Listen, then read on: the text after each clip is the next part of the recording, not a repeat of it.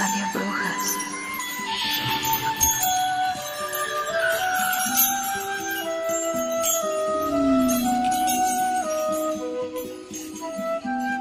Piensa en positivo.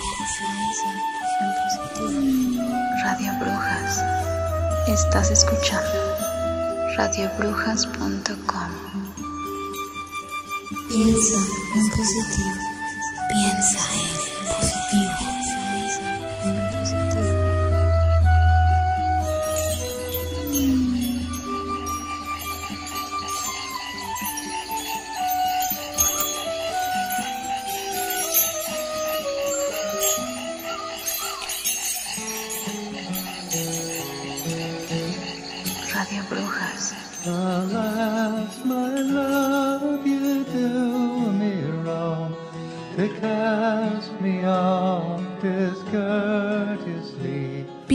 Positivo, código de sanación. Convierte cada día en un día mágico. Brujos y brujas podemos añadir mucha magia a nuestro día a día. La felicidad es un camino, no un destino. Piensa en positivo.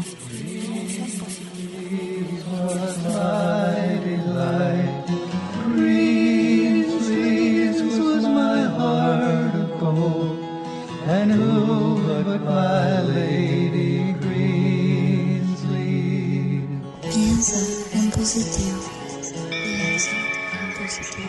Piensa en positivo.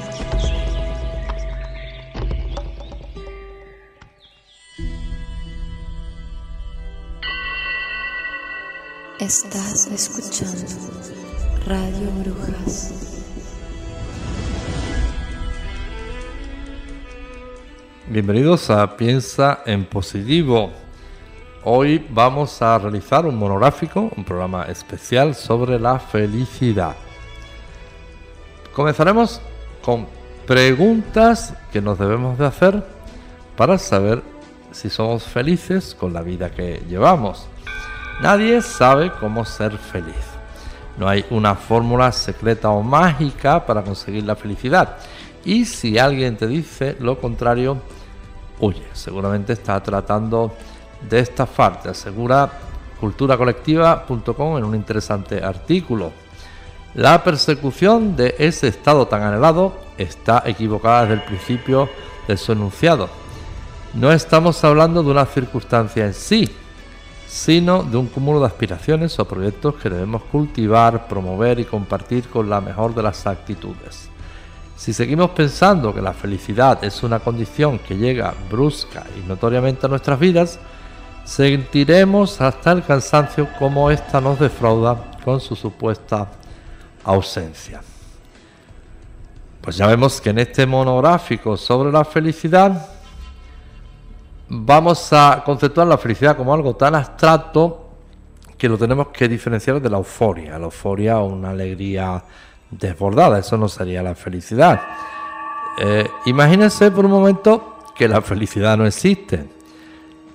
Estaríamos persiguiendo algo que no existe. En cambio, si existe la frustración porque no se alcanza la felicidad. Pues es bastante difícil notarlo entre la escuela, el trabajo, las deudas, que entiendan hipotecas, rentas, servicios o cuentas bancarias, etcétera, no sin antes mencionar las presiones o obligaciones de una vida social, de familia o pareja, solemos sentirnos bombardeados desde cualquier punto. El agobio a veces nos nubla la vista. Sin embargo, ser feliz no es un imposible y estar bien con uno mismo no es un sueño propagado por ningún club de optimistas, muy a pesar del estrés, la ansiedad y la depresión. También tenemos buenos días. Radio Brujas. Pues quiero compartir con ustedes un, un cuentecito con una apariencia infantil, pero que de infantil no tiene nada, tiene muy, muy poco. Érase una vez que se era, en un reino muy antiguo, que el rey se moría analizado por el sabio, por el médico sabio de la corte, dictaminó que irremisiblemente el rey moriría a no ser que encontraran la camisa de un hombre feliz para ponérsela al rey, con lo que se curaría. Inmediatamente mandaron desde la corte a todos los rincones del reino emisarios, ejércitos, para buscar a un hombre feliz. Tardaron tres años y en tres años la búsqueda fue completamente infructuosa. Recorrieron hasta los últimos rincones de un reino que se perdía entre montañas, entre valles y que después de miles de leguas llegaba hasta el mar. Nadie encontró a un hombre que fuera plenamente feliz. En tres años, todos los emisarios del rey, todos los ejércitos, todos los enviados, cuando parecía que iban a encontrar un hombre que, sí, que tenía fama de que vivía bien, no lo era completamente. Tenía en su vida alguna mancha algún problema que le restaba la felicidad. No existía nadie completamente feliz. Hasta que finalmente uno de los grandes duques del rey, a los tres años, le hablaron de un ermitaño en un pequeño pueblecito, que era un hombre que tenía fama de la persona feliz. Hasta allí llegó completamente ilusionado el duque. Siguió todas las instrucciones que le dijeron en el poblado y llegó hasta una montaña y una cueva. El hombre feliz vivía en una cueva, que qué interesante, qué curioso. Era un ermitaño. Y muy educadamente, busca un tesoro, saludó al hombre feliz. Y el hombre feliz realmente tenía una expresión de felicidad que hasta entonces nunca había visto. El hombre feliz estaba perfectamente bien de salud. El hombre feliz lucía en sus ojos un brillo insólito. Y cuando le preguntó el duque, se confesó a sí mismo como que era una persona feliz, que nunca había conocido la tristeza, que sus días pasaban en la plena realización y realmente aquel hombre parecía un hombre feliz. Solo que el hombre feliz no tenía camisa. Pues miren, ya ven ustedes que no hay ninguna dicha completa. Pues eh, puede que solo sea un error de percepción lo que entendemos por felicidad. Pues vamos a comprobarlo y vamos a seguir un análisis sobre la labor estructural de la felicidad. Son preguntas que nos van a servir como un diagnóstico capaz de evidenciar si nos esforzamos lo suficiente o no.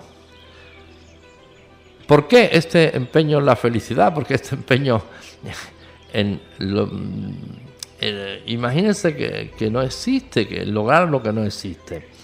Pues mire, decía el Chávez Vargas, que también lo decían los lamas tibetanos, que hemos venido a este mundo a ser felices. No crean ustedes que la misión que traemos a este mundo es una misión de ayuda a los demás, ¿Qué ocurre? Si ayudar a los demás te hace feliz, estupendo y adelante. Pero no hay que hacer las cosas por obligación. Aquí hemos venido a ser felices. Pues, primera pregunta que se plantea esto de cultura colectiva. ¿Sueles querer más? Y no se refieren a la codicia. Es necesario aprender a trabajar por metas más altas para ser felices. Contrario a lo que se piensa, imponerte retos de este tipo es más efectivo que el clásico aprecia lo que tienes. En todo caso, debería ser aprecia lo que tienes y esfuérzate por conservarlo. Este sería el primer punto de cultura colectiva. Es un punto muy cuestionado que para otros crearía frustración, hay que decirlo. Porque no hay que olvidar el sentido epicúreo de la vida. Epicúreo fue un sabio griego que ya tiene dos mil y pico de años que dijo, y bueno, y Epicuro practicaba lo que decía, no es más feliz quien más tiene, sino quien menos necesita. Con lo que aquí estaría en contradicción. Siempre tenemos que tomar todos estos consejos, nunca como axioma, nunca como una imposición, sino algo que hay que discutir y algo que hay que analizar, porque igual tienes razón, pero igual no tienes razón. Estos programas tienen por sentido ayudarnos a hacer una gimnasia mental no tomarlo como verdad revelada, porque por ejemplo, este punto es muy discutible. Segunda punto y segunda pregunta, ¿eres perfeccionista? Aunque el perfeccionismo lleva directamente al fracaso, asegura cultura colectiva, un poco de exigencia en tus actos no es tan mal. Así demuestras a los demás y a ti que eres capaz, que nadie te convenza de que ser perfeccionista es un defecto. Nuevamente estaríamos en contradicción y nuevamente sería muy discutible, porque otros opinan que debes de amarte a ti mismo. Recuerda que no eres Dios ni un semidios, hay veces que te equivocas y, tienes que aceptar que es parte de tu esencia, que oye, ¿quién no se equivoca? Una cosa es pretender alcanzar la perfección y otra cosa es el derrotismo y abandonarte. ¿eh? Estamos siempre en los extremos. No sería un extremo practicar, querer alcanzar la perfección, el hombre perfecto, la mujer perfecta, pero tampoco el abandono. Eh, siempre, bueno, mañana lo haré, mañana lo haré. Y tampoco tenemos que castigarnos. Es que no hago las cosas bien, es que soy un desastre. Eso nunca está del término medio. Bueno, tú consideras que puedes hacerlo mejor. Bien, pero si querer hacer las cosas mejor te va a crear frustración. Aquí la palabra clave es evitar frustración, evitar lo que te haga sentir mal. Punto 3. ¿Has trabajado duro para conseguir lo que tienes hoy? Dice, no importa si es mucho o poco, sino cuánto luchaste por ello. Ser feliz consiste en mirar al pasado y reconocer que aun cuando sigas trabajando por ello, todo es fruto de tus desvelos, sacrificios e ingenios. Si no lo ves, nunca es tarde para poner manos a la obra. Hombre, tampoco pues sería muy cierto, porque, por ejemplo, entonces la persona que no ha trabajado duro para tener lo que tiene no merece la felicidad. Pues imagínense ustedes aquellas personas que por una rara lotería del cielo pues tuvo unos padres muy ricos que le dejaron un legado muy importante y el Señor vive gracias a eso. Esa persona no tiene derecho a la felicidad. ¿Qué es trabajar duro? Probablemente trabajar duro sea ser explotado por un patrono sin escrúpulos. Atención a esto. Y tenemos que estar ojo a visor. A veces, ¿para qué trabajamos? ¿Para caer en la cadena del autoconsumo? Pues mm, Sería muy discutible este punto también. Estos programas, vuelvo a repetir, que la intención es que nos ayuden a pensar, a deglutir, a masticar, no a tomar las cosas ya masticadas por otro. Ya estamos mayorcitos para que nos den papillas. Siguiente pregunta. ¿Te das tiempo para relajarte? Sufrir por el trabajo es innecesario. Sí, es cansado, frustrante y exasperante, pero es tuyo. Y lo tienes, y si lo tienes es porque nadie sabe hacer las cosas como tú. Entonces relájate, no permitas que te estrese las 24 horas y tómate unos minutos para tomar una cerveza, un café, ver el fútbol, una serie o leer. Este, esta pregunta sí estaría muy interesante, excepto la reflexión de que si tienes el trabajo es porque nadie sabe hacer las cosas como tú. A veces nos contratan y nunca somos imprescindibles. Siempre hay cientos de miles de personas que pueden hacer lo que nosotros hacemos. Pero es muy importante recordar siempre que Trabajamos para la vida, no vivimos para trabajar. ¿eh? Siguiente pregunta. Si sabes que no todo es para siempre, si bien los cambios a veces son pequeños, se necesita aceptarlos para ser feliz. Nada en esta vida es estático ni debe pretender serlo, mucho menos tú. No temas a las transformaciones y no entres en zonas de confort nunca. Ponte retos pues también igualmente vamos a discutir mucho esto. ¿Qué malo tendría entrar a una zona de confort? Todo lo contrario, es muy, muy recomendable. Ahora, en cuanto a los cambios y adaptarse a los cambios, esto es muy bonito decirlo desde aquí, desde el micrófono, desde un artículo como este, se sienta el Señor y dice, se necesita aceptar los cambios. No temas a las transformaciones. Y ya me gustaría a mí, la persona que redacta esto desde un teclado, verlo en la práctica, porque sospechamos que estamos ante el cajón de los sabios. Yo decía en los comienzos de Piensa en Positivo que si alguna vez o por alguna razón nosotros damos la sensación del dogma de que somos don perfecto y doña perfecta, pues que hemos fracasado. ¿Y cómo se hace eso de no temer a las transformaciones? Esto es muy bonito decirlo desde un micrófono, no temas a las transformaciones, adáptate. ¿Y eso cómo se hace? Preguntarán nuestros amigos. Porque es que ese señor o esa señora no está en mis zapatos. Tenemos que huir de los axiomas, tenemos que huir de la imposición y precisamente estos programas que tienen por sentido ayudar al intento al menos del intento de ser felices, no vayamos a caer en provocar infelicidad. ¿Por qué? Porque alguien nos puede estar escuchando y decir, oiga, yo no hago nada de esas cosas y yo no puedo hacerlo, luego yo soy torpe, yo hago mal, yo no soy como ese señor que está hablando que, que lo habla todo tan bien, que es tan perfecto, que es el tan, tan bien hecho. Pues sería un fracaso el programa. E, es muy cómodo eh, adaptarnos a los cambios, es el ideal, es el ideal. ¿Cómo conseguimos el ideal? Pues hay gimnasias, hay ayudas, hay, pero no creas que eso nace, esa capacidad nace de ti. Nosotros algunas capacidades las tenemos dentro y otras las tenemos que buscar fuera. Eh, sé positivo, lucha, logra lo que quieres, haz tu meta. Y la persona que nos va a escuchar se va a crear frustración porque va a decir, yo soy incapaz, yo soy un negado, yo soy inútil, yo no puedo hacer eso. Eh, vuelvo a repetir el sentido epicúreo intenta ser feliz con lo que tiene, pero abre los ojos porque no es un consuelo. García Márquez, Gabo, entrañable, fabuloso, genial, ya desaparecido, lamentablemente pensábamos que Gabo iba a estar toda la eternidad con nosotros y mire, nos dejó. Pues ya al final de sus días dijo un concepto que por otra parte es muy budista. Si yo en mi vida hubiera apreciado lo que tenía en lugar de soñar lo que no tenía, mi vida hubiera sido mucho más feliz. Y es una verdad como un valle de grande. Porque tenemos que abrir los ojos a lo que tenemos. Tenemos que abrir los ojos a las imperfecciones de nuestros amigos. No tenemos amigos perfectos. Si nosotros no somos amigos, ¿cómo vamos a pedir la perfección a los demás? Tenemos que llenarnos de cariño, de amor. Lo primero para nosotros mismos. Siguiente pregunta que se hace este colectivo. ¿Te felicitas por tus logros? Porque una cosa es reconocerlos y otra aceptar que nadie te va a recompensar o alabar por ellos más que tú. Haz las cosas para autofelicitarte. Nunca las hagas por satisfacer a otros o esperar el orgullo ajeno.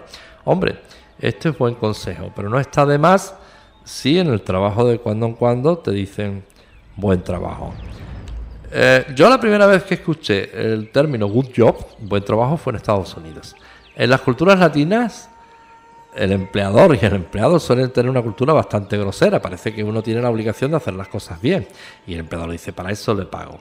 Pero está la cortesía de si está bien hecho, decirle buen trabajo. No está de más recibir un halago. Si usted es empleador y es patrono, de cuando en cuando, si está bien hecho, diga esa frase mágica. No le va a costar dinero, pero va a lograr muchas cosas. Buen trabajo. Lo has hecho bien. Siguiente pregunta. ¿Ríes? Si no, pues deja de llorar y acumular sentimientos negativos cuando no debes. Es cierto que las deudas, proyectos y familia ahorcan, sofocan como pocas cosas en este universo, pero no te puedes centrar en ver las cosas mal y sufrir nada más. Busca las cosas que te hagan reír y sentirte bien. Estas son las que van a, cambiar tu perspectiva totalmente. Sí y no, tienes razón. O sea, como la canción es preferible reír que llorar. Pero el llanto tiene una mala prensa que, que no se la merece, es injusto. Lo mismo que la risa, no todo es igual, el llanto no todo es igual. No hay una norma uniformada sobre el llanto.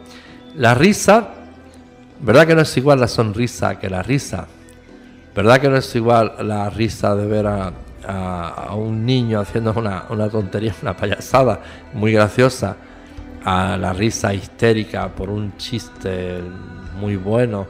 La risa tiene varios tipos.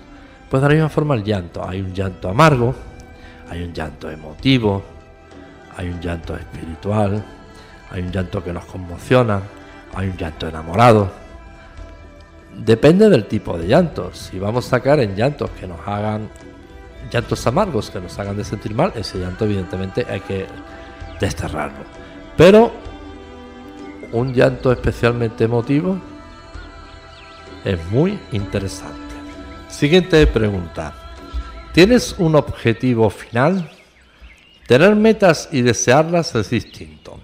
Puedes imaginar y generar cosas distintas, maravillosas, pero si no te las impones como un punto al cual llegar y trabajar por ello, no sirve de mucho.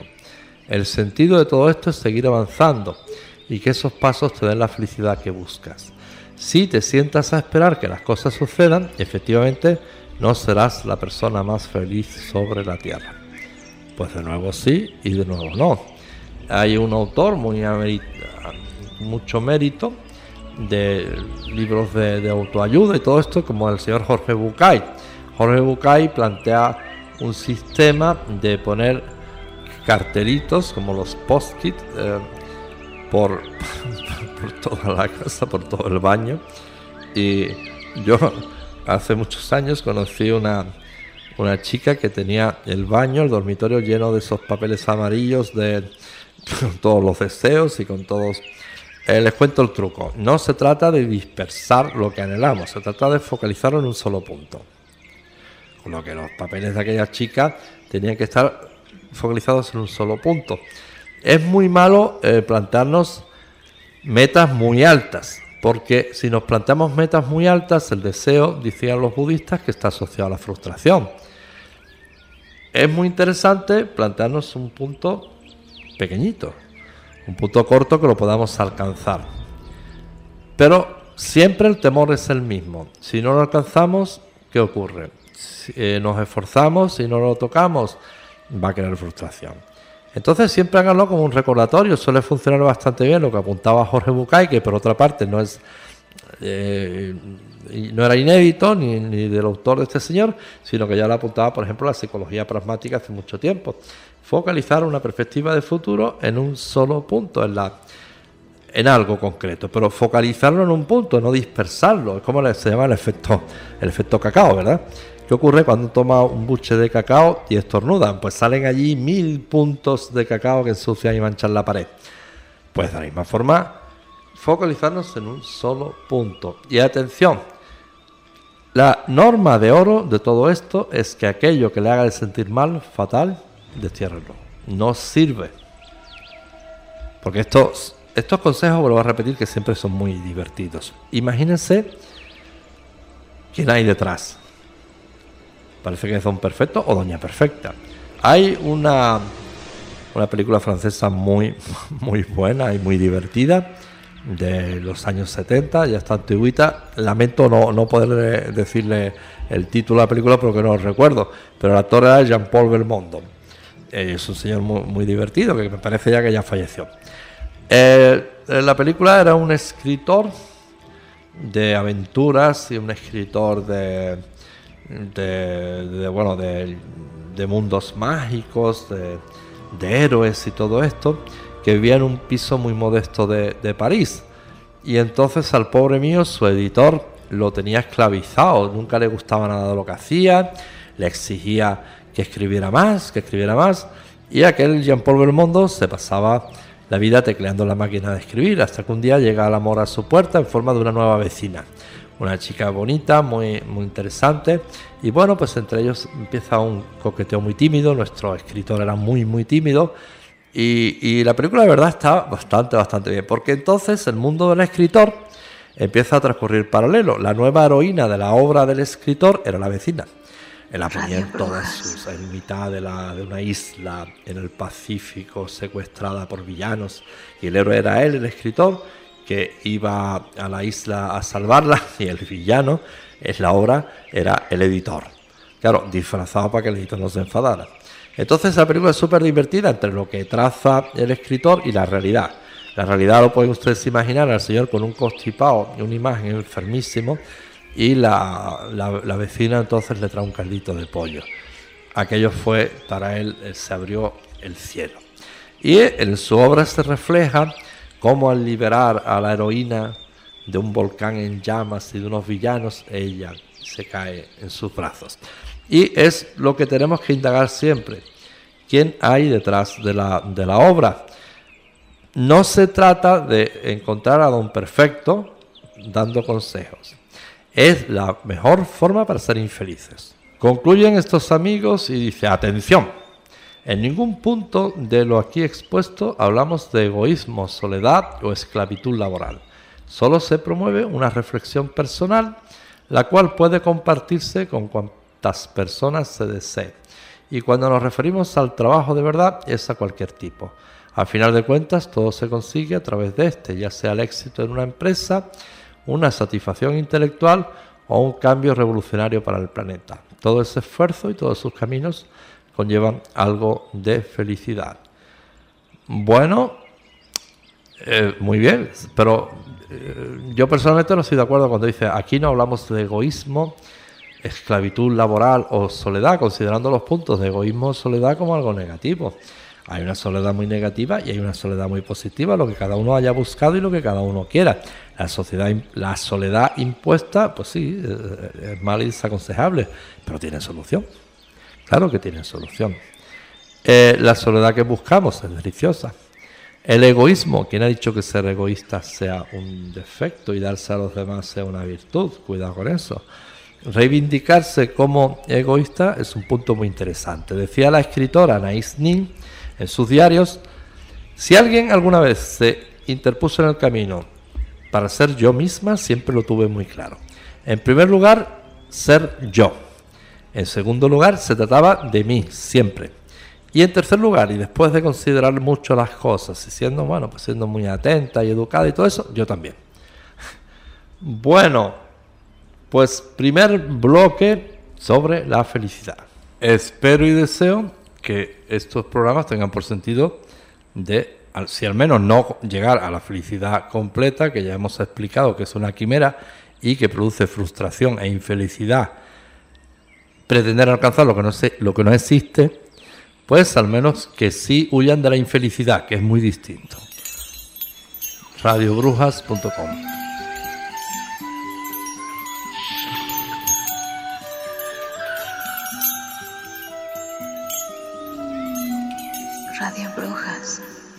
Estás escuchando. Radiobrujas.com. Estás escuchando. Radio Brujas. Bienvenidos a una nueva edición de Piensa en Positivo, dedicada a un monográfico sobre la felicidad. Eh, recordemos que el concepto de la felicidad como tal podría ser que no existiera y sin embargo si existiera, la infelicidad en lo que ocupa la frustración de tratar alcanzar algo que no existe. Recordamos una vez más que un concepto sería la euforia, una alegría desmedida, y otra la felicidad, donde son conceptos muy, muy distintos. La euforia, siempre detrás de toda euforia viene una, una caída y no sería muy, muy recomendable. Hace como cinco años, la Universidad de Rotterdam, en Holanda, eh, publicaba una brillante tesis y un estudio sobre la pirámide de la felicidad.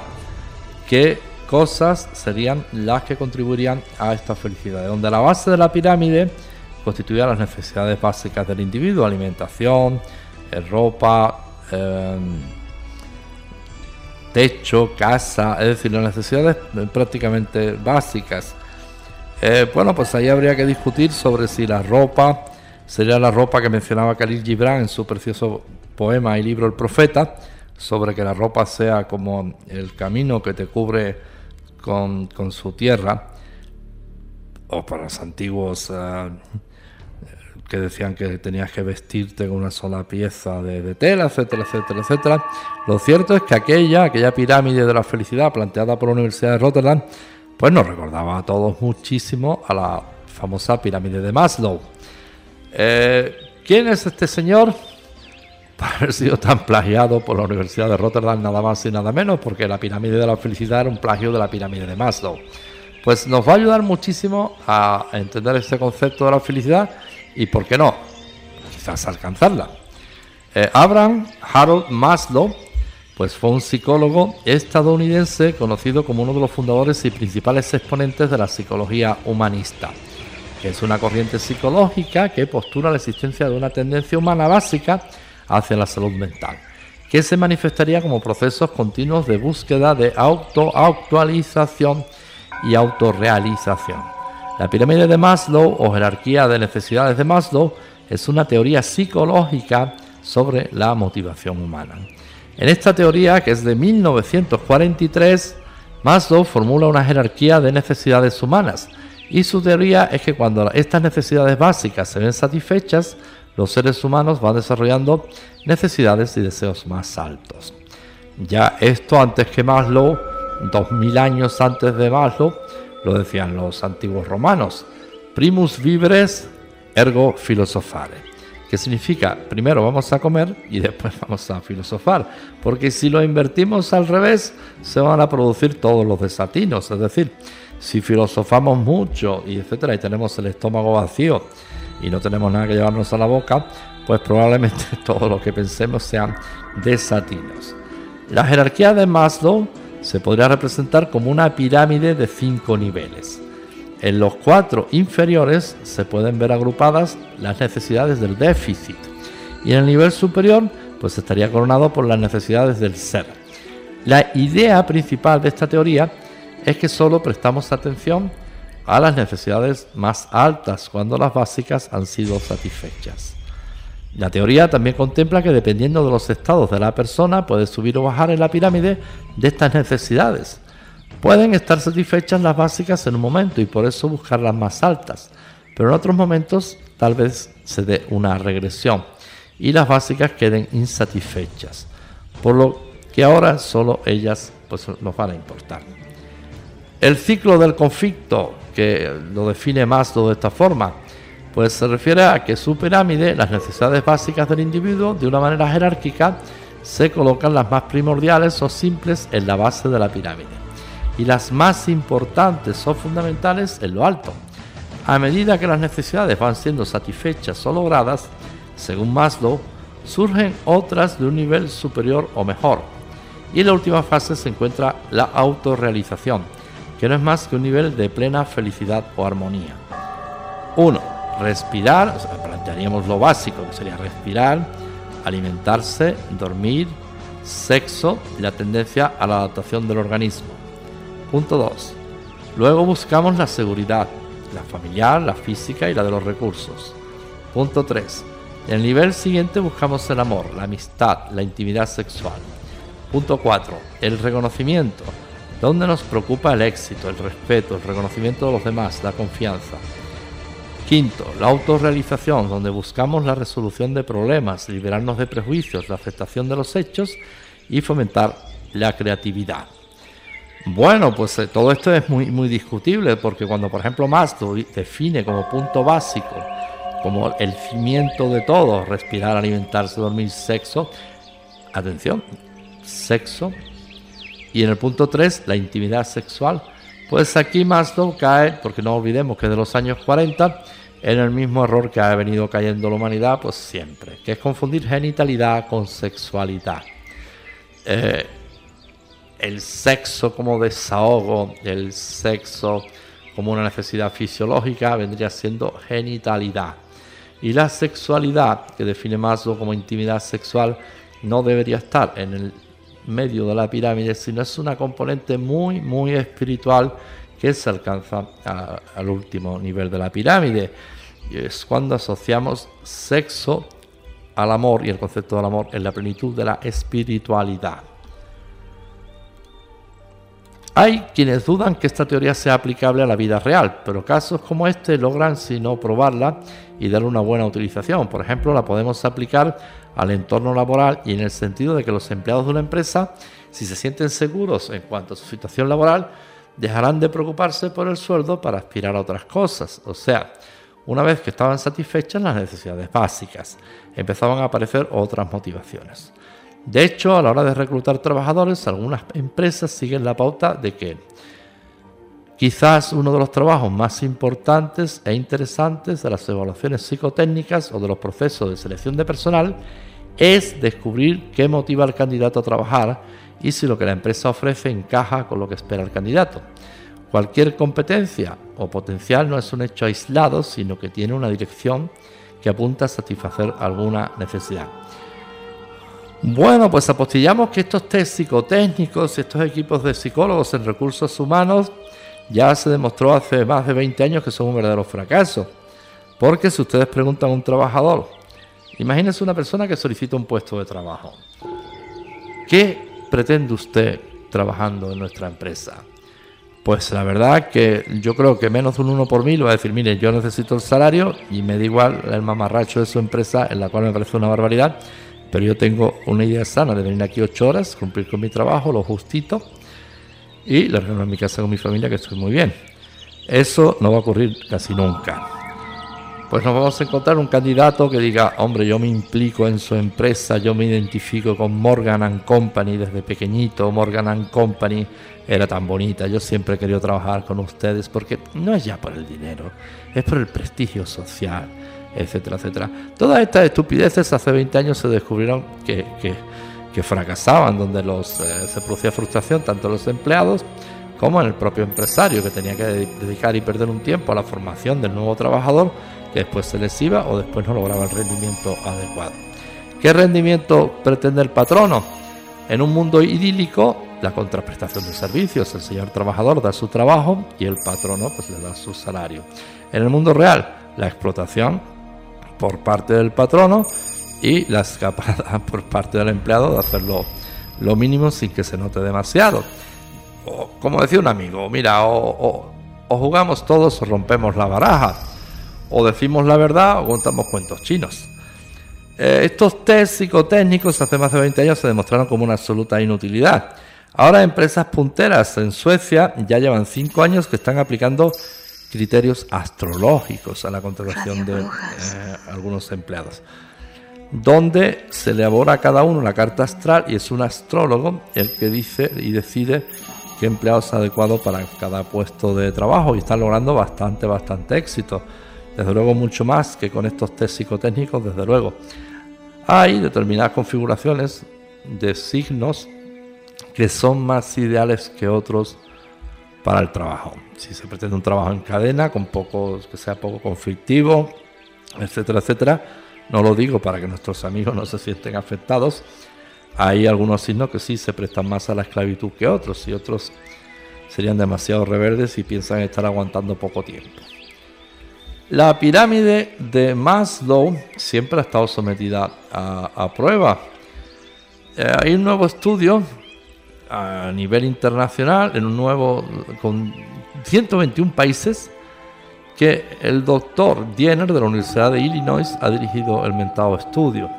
Los investigadores, para determinar cuál era la percepción actual, usaron los datos de la encuesta mundial Gallup, que realizó encuestas en 155 países entre el año 2005 y el 2010, donde se incluían preguntas sobre alimentos, vivienda, dinero, seguridad, apoyo social, el sentirse respetado, el ser autodirigido, las emociones positivas y las negativas. Los investigadores encontraron que el cumplimiento de una diversidad de necesidades, según lo defendido por Maslow, parece ser algo universal e importante para la felicidad individual. Lo que varía es el orden en que estas necesidades, al ser satisfechas, contribuyen al mayor disfrute y felicidad en la vida. También encontraron que la gente identifica vida satisfactoria, o sea que el camino de una persona, el lugar que piensa y ocupa en una escala de peor a mejor, con satisfacción de las necesidades básicas de la vida. En cambio, la satisfacción de las necesidades superiores, como el respeto, el reconocimiento, estaba más fuertemente relacionado con lo que se llama disfrutar la vida, tener menos negatividad y más sentimientos positivos. Las personas que tienen una mejor opinión de los demás en la sociedad también correlaciona con tener sus necesidades satisfechas. Por lo tanto, la satisfacción en la vida no es solo un tema individual, sino que afecta de forma sustancial a la vida de las personas. Otro aspecto muy interesante hallado en este estudio es que una persona puede tener buenas relaciones sociales, amor, realización personal, aun cuando sus necesidades básicas o de seguridad no estén completamente satisfechas. Es decir, no tener completamente cubiertas las primeras etapas en cuanto a necesidades, según este estudio, no impediría tener cubiertas otras catalogadas de superiores. Tendríamos que comentar aquí una interesante noticia por la que un aficionado amateur había desmontado el año pasado toda la millonaria industria de la ciencia de la felicidad. ¿Qué es esto? Pues la cantidad de libros de autoayuda que se editan en el mundo. Eh, una de estas gurús principales es eh, Barbara Fredrickson, considerada gurú de la psicología positiva. Bueno, pues entre otras cosas apuntaba eh, un estudio científico, desvelaba que la búsqueda del placer sin más, por ejemplo, disfrutar de un maratón de sexo sucio o dejarse llevar por las ganas de comer medio kilo de chocolate, pues bajaban la defensa del organismo de una manera similar a la depresión, mientras que la felicidad asociada a un esfuerzo solidario, una vida con significado en plan Teresa de Calcuta, mejoraba nuestra respuesta a una infección. Esta gurú de la psicología eh, positiva, que es una nueva disciplina creada en 1998, que supuestamente estudia las bases del bienestar psicológico, como la felicidad mental y la inteligencia emocional. Imagínense lo divertido si no existiera la felicidad, pues estarían dedicándole una cátedra a algo que no existe, cosa que no sería nueva. Pues eh, el mayor movimiento en el campo de la psicología en el siglo XXI obedece a esto. Rápidamente las conclusiones del estudio publicado en el 2013 llegaron hasta el último telediario y la CNN proclamaba, ser feliz no es suficiente. Lo importante es de dónde viene esa felicidad. The Economist titulaba El tipo correcto de felicidad. O sea, sea usted políticamente correcto dentro de la felicidad o cómo ser feliz políticamente correcto. No se puede permitir uno ser feliz sin más. Pues millones de lectores se sentían culpables por intentar ser felices sin aspirar a otros objetivos más allá de su propia vida. El problema es que aquel estudio era totalmente defectuoso y establecía asociaciones espurias entre datos genéticos y psicológicos, según denuncia ahora Nick Brown, el hombre que hoy desmonta uno de los pilares de la psicología positiva, una industria que mueve millones de euros entre charlas, cursos de entrenamiento, de coaching y libros de autoayuda. Ya nos habíamos eh, planteado en anteriores programas de Piensa en Positivo todo un programa sobre estos libros de, la autoayuda, de la, asistencia a la inteligencia emocional, etcétera, etcétera. Y hacíamos un chiste que definía todos estos libros, que yo recuerdo que hacía 40 años salieron unos libros de cómo hacerse rico en 15 días. Sea usted inmensamente rico en 15 días. Y si fuera honesto el escritor, al abrir el libro, lo primero que diría sería, lo primero es escribir libros como este. bueno, Nick Brown es un extraño en la ciencia, es un británico de 53 años que no tiene el típico perfil de científico. De hecho, es un extraño en la ciencia, según sus propias palabras. Hace un par de años, cansado de su trabajo como ingeniero informático en el Consejo de Europa, se apuntó a un posgrado sobre la psicología positiva de la Universidad del Este de Londres. En medio del bostezo de una clase, su atención se detuvo en un gráfico que mostraba al profesor. El gráfico aseguraba que si tenías un porcentaje de 2,9 emociones positivas por cada emoción negativa, tu vida empezaba a florecer. A Brown, sin conocimientos especiales más allá del sentido común, aquello le pareció una chorrada y buceó en Internet en busca del origen del dato.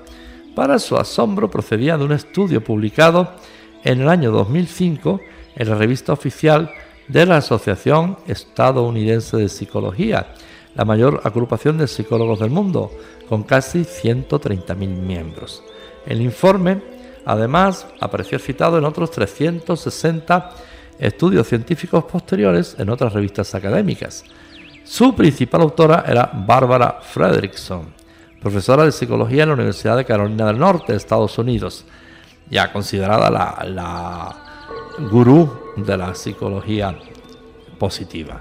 La psicóloga además había publicado un libro centrado en este supuesto número mágico de la felicidad. La positividad, una investigación de vanguardia, revela la relación de 3 a 1 que cambiará tu vida, decía la gurú. Y daba charlas sobre el tema con un caché de cantante. Ha cobrado hasta 600 euros por una hora, según Brown. Pues de inmediato, el ingeniero informático escribió Alan Sokal que es un científico famoso por denunciar las necesidades supinas que se publican en ocasiones en las revistas especializadas.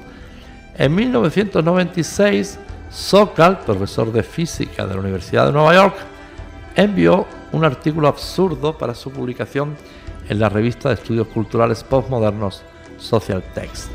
Su objetivo era demostrar que una revista de humanidades podía publicar cualquier cosa que sonara bien y apoyar a los prejuicios ideológicos de sus editores. Su artículo, que era un artículo falso, que, bueno, otra cosa que apuntamos es que estas revistas, consideradas como el gurú de la ciencia, el máximo de la ciencia, Ya un estudiante hace cuatro años envió una, un artículo de ciencia completamente falso e intencionado para demostrar que no eran nada rigurosos los contenidos que publicaban. Todas las revistas de ciencia picaron, excepto una de las más prestigiosas y que nosotros seguimos mucho, que es American Scientific, Radio o American Ciencia. Pues el artículo de, de esta persona se tituló Transgrediendo las fronteras hacia una hermenáutica transformadora de la gravedad cuántica. A mí me encanta. Hacia una hermenéutica transformadora de la gravedad cuántica. O sea, era un pastiche de jerga postmodernista, de reseñas aduladoras, citas grandilocuentes, fuera de contexto y un rotundo sinsentido. En propias palabras del autor, era una chorrada inmensa para tomarle el pelo a la gente. Y se publicó. No soy un cascarrabias, era lo que decía Sokal. Sokal era el hombre que Brown buscaba. En un correo electrónico o email, el aficionado a la psicología le escribió lo siguiente. No creo que yo sea un cascarrabias, solo soy ese estudiante sin credenciales que empieza en un campo. No sé cómo expresar este tipo de ideas, sobre todo de manera coherente, en un estilo académico, y sospecho que aunque lo hiciera jamás se publicaría. Y después a continuación enumeró sus dudas sobre el estudio científico que reducía la felicidad menos, al número 2,9. De inmediato Sokal se puso manos a la obra. Entre ambos elaboraron una crítica demoledora. Para llegar a su número mágico, Fredrickson habría empleado ecuaciones de dinámica de fluidos para descubrir los cambios en las emociones humanas. Sin una justificación teórica ni empírica, y además las cuentas estaban mal hechas. En 10 segundos me di cuenta que era una absoluta mierda, resumió Sokal al diario británico The Guardian. El artículo de Fredrickson fue corregido, aunque no retirado. Sin embargo, la gurú de la psicología positiva no se detuvo. En agosto del 2013 volvió a la carga con un nuevo artículo en la prestigiosa revista científica PNAS. A partir de un estudio con solo 80 personas, Frederickson sostenía que había personas hedónicas, con una felicidad apoyada en la gratificación instantánea, como sexo, comida o viajes, y personas eudainomicas, que vivían una felicidad surgida de la satisfacción de trabajar por un bien superior. Según la psicóloga estadounidense, la eudaimonía, la palabra que definía la plenitud del ser en la Grecia clásica, mejoraba las defensas del organismo. En cambio, la felicidad de los pequeños placeres estaba asociada a una bajada de las defensas por la activación de genes relacionados con el estrés. Hoy, en la misma revista PNAS, Brown, escoltado por reputados psicólogos profesionales, vuelve a desmontar la pseudociencia de Fredrickson. A juicio de Brown, la psicóloga ni siquiera es capaz de definir de manera creíble el concepto de personas hedónicas y eudaimónicas. Y dice, no hay evidencias de que esto se corresponda con una verdadera realidad subyacente que se pueda observar de forma fiable a través de las culturas, el tiempo, etc. Cuando tratamos de medir el bienestar hedónico y el eudaimónico, generalmente son muy difíciles de separar el uno del otro. Además, el término eudaimonía está tomado de Aristóteles, que era un tipo inteligente, pero no necesariamente la autoridad absoluta en todo, apunta Brown.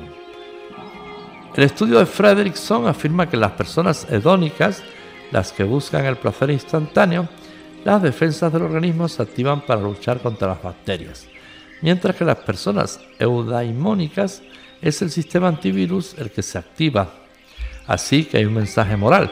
Si eres una persona más social, estarás más preparada para enfrentarte con las infecciones víricas que pillarás al interactuar con toda esa gente que quiere ser tu amiga.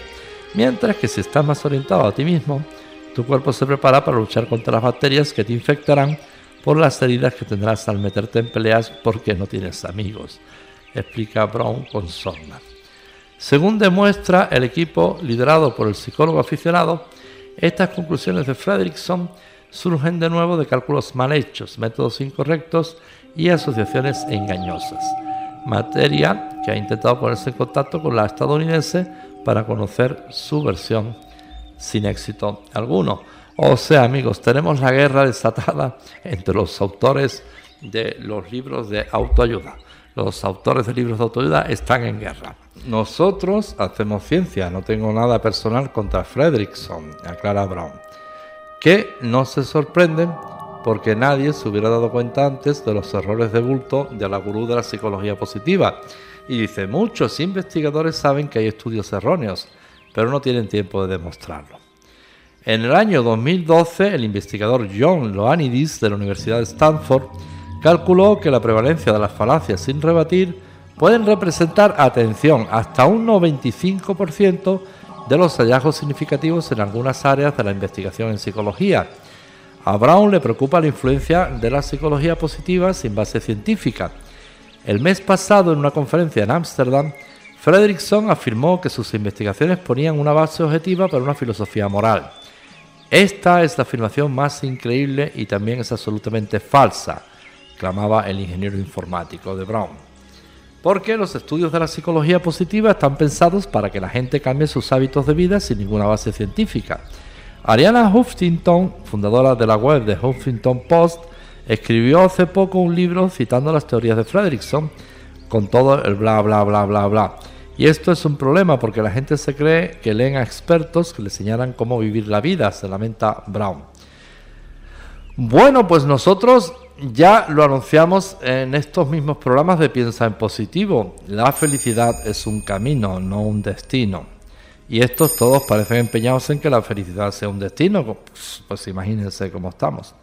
Los estudios de la psicología positiva están pensados para que la gente cambie sus hábitos de vida. Y esto, pues imagínense si fuera como el suicidio de la Guayana, que nos lleva a todos en, masa a a la catástrofe. ¿Quién tiene razón, Brown o Fredrickson? Pues una vez más, cada uno tiene su parte de verdad. Es cierto que tus pensamientos y tu forma de personal crean un campo magnético, un campo energético alrededor de tu persona y influye muchísimo en tu cuerpo físico y la forma en que reaccionan tus defensas frente a las distintas enfermedades. Eso es absolutamente innegable. Eso lo apunta un poco Fredrickson, pero de la forma incorrecta y también Brown hace una labor muy buena como crítico ácido, pero ninguno está en posesión de la verdad absoluta. Es lo que sostenemos siempre desde este tipo de programas, ni siquiera nosotros. Bueno, pues eh, no, tampoco Brown es el único inquieto. Hacernos felices es algo que parece proponernos la psicología positiva como pretendida ciencia de la felicidad o ciencia del bienestar. Sin embargo, la psicología positiva deja mucho que desear como ciencia y no deja de tener su lado negativo tras su aparente inocencia. Su pretendido carácter científico puede que sea más que nada un marchamo cientifista, una manera de encubrir su carácter ideológico dentro del pensamiento positivo tradicional y del capitalismo consumista actual, exponía en un reciente artículo Marino Pérez, catedrático de Psicología de la Universidad de Oviedo. Para este experto hay una legión de psicólogos positivos, entrenadores o coaches, eh, oradores motivacionales y emprendedores de la industria de la autoayuda que predican esta nueva psicología que tal parece que estuvieran promoviendo un tipo de religión o una secta, como hemos dicho. Los defensores de la psicología positiva critica llegan a sostener que el optimismo beneficia a la salud incluso en los casos de cáncer, sin ninguna evidencia científica que lo respalde. La psicología positiva, la supuesta ciencia de la felicidad, solo les dice magia simpática. Bueno, solo es magia simpática, nada más y nada menos. Que sonreír puede curar el, cáncer, se asombran esta gente. Mm, mire, se lo voy a decir al revés. Evitar sonreír y llevar una vida amargada puede provocar cáncer. Pues sin otro particular, hemos llegado al final del bloque y deseo que les haya gustado radiobrujas.com.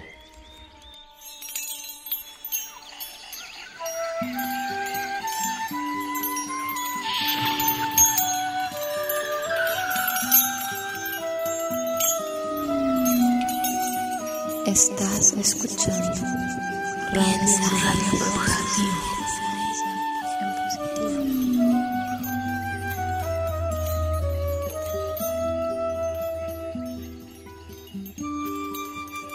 Piensa en